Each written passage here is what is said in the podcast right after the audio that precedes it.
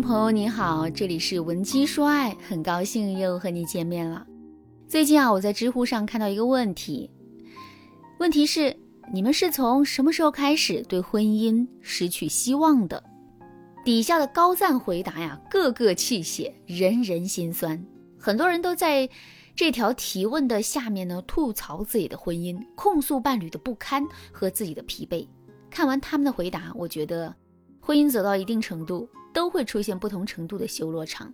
这些问题中，其中有一条给我的印象很深刻。这个答主说：“人们总以为幸福的婚姻是温馨的相伴，不幸的夫妻总在争吵不休。其实啊，能吵架的夫妻并不是最不幸的，最不幸的夫妻是这样的：生活呢早就失去了活力，我们连吵架的力气都没有。”感觉婚姻束缚了彼此。结婚十年，我最大的感受是我们用生命的燃烧换来了婚姻的灰烬，很累，累到身在泥潭却无力挣扎。我们不在乎婚姻是否死亡，也不在乎对方是不是爱自己，我们只是孤独的期盼着什么，但是得不到任何答案。我把这个回答分享给学员小爱，她立刻回复我说。这不是在说我吗？我就是这种感觉，只是我说不出这样的话。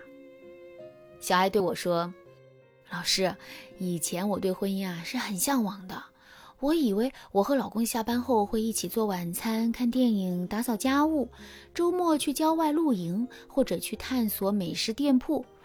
总之，婚姻在我眼中是温馨的归宿和一生的归属。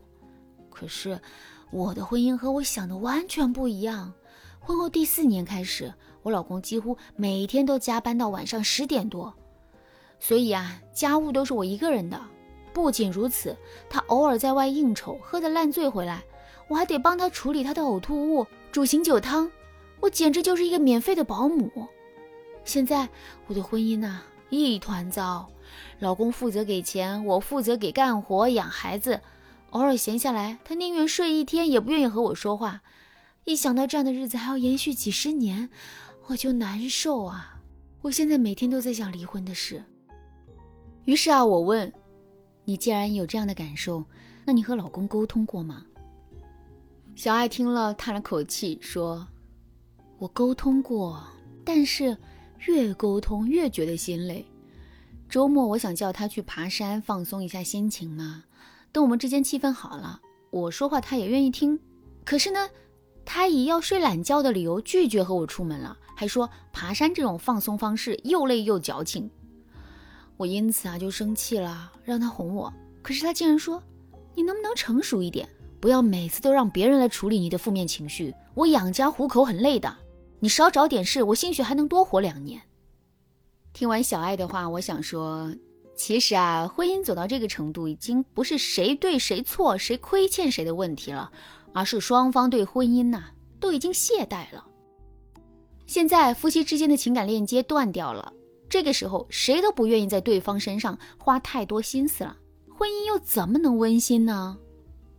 我举个例子，比如你在恋爱的时候，你的恋人迟到了十分钟，但是啊，因为你们之间的情感链接很深刻，所以你可能不生气，还会说跑慢点，满头大汗的。但如果对方是你不喜欢的人呐，你们之间的情感链接很弱。他迟到了，你可能会说：“你有没有时间观念呢？你不能早点出门吗？”所以你明白了吗？男人之所以不和你沟通、不体贴，是因为你们的情感链接已经断裂了。虽然你们表面还是亲密伴侣的关系，但是呢，他已经没有关心你是否满头大汗的那颗心了。在这种情况下，你还要指责对方对你不好，那对方的感觉肯定不会是心疼你的感受啊，他只会觉得这个人没有时间观念，还怨我说他。就这样，你觉得你委屈，他觉得你不讲理。如果两个人不想爆发矛盾，你们就只能忍气吞声，日子越过越将就。那如果你也和小爱一样面临这种死气沉沉又无法沟通的婚姻，你该怎么办呢？这一招你一定要记好了。挽救婚姻最好用的技巧——小别离法。很多死气沉沉的婚姻都是用这一招破局的。小别离法分两种，一种是情绪别离，一种是肢体别离。肢体别离比较简单啊，就是说你可以单独离开家几天。比如说小爱因为身体不好选择了辞职，在家休养的日子里呢，小爱选了一个山清水秀的地方疗养身体，然后告诉老公十天后回家。这十天每天小爱都会和老公打语音电话，挂电话的时候还会说爱你呀这一类比较肉麻一些的话。这和小爱平时的形象差别很大，但是呢，这十天小爱只和老公语音，不和他视频，而且这十天的语音电话内容是有模板的。如果你不知道和老公聊什么比较好，不知道该说些什么才能唤醒老公的心。你赶快添加微信文姬零三三，文姬的全拼零三三，把你和老公的情况告诉老师，老师会帮助你设定属于你们的专属策略和话术，手把手教你婚姻神策，让你的爱永远离不开你。之后啊，小爱挑了一个老公上班的时间回家，给老公营造了一个温馨的环境，又做了一大桌子菜，自己也打扮得很好看。等老公回家呀，突然看到小爱，眼前立刻亮了一下，两个人果然又亲密了起来。那小别离法中的情绪别离是什么意思呢？简单说就是塑造别离的情绪。比如说我的粉丝小白，他身上有一颗痣，开始无规则扩张，还发痒。小白老公的哥哥啊，就是因为黑色素瘤去世的。所以呢，一向冷漠的老公啊，听小白说自己身上的痣出问题了，立刻叫小白去医院。小白不敢去，两个人就吵了一架。结果吵完之后，两个人感情反而更好了。万幸最后检测没出什么事，小白却很感谢这次的经历，因为这是小白结婚十五年以来第一次感觉到被老公在乎。所以啊，情绪别离法很简单，却很好用。你找到一个会让老公担心的点。制造一些在安全范围内的小波浪，然后你再和老公诉诉衷肠。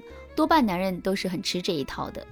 比如说，你可以可怜兮兮地对老公说：“如果有一天我不在了，你一定要找一个对你好的伴侣，千万别带着孩子自己过。